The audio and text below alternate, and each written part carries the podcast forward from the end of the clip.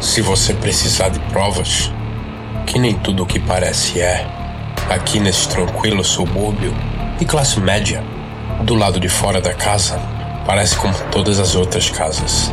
Mas por trás dos muros dessa casa, esconde um dos piores casos de abuso da América. Dentro dessa casa foram encontradas crianças acorrentadas, famintas, torturados, sofrendo maus tratos horrendos que se passaram por anos.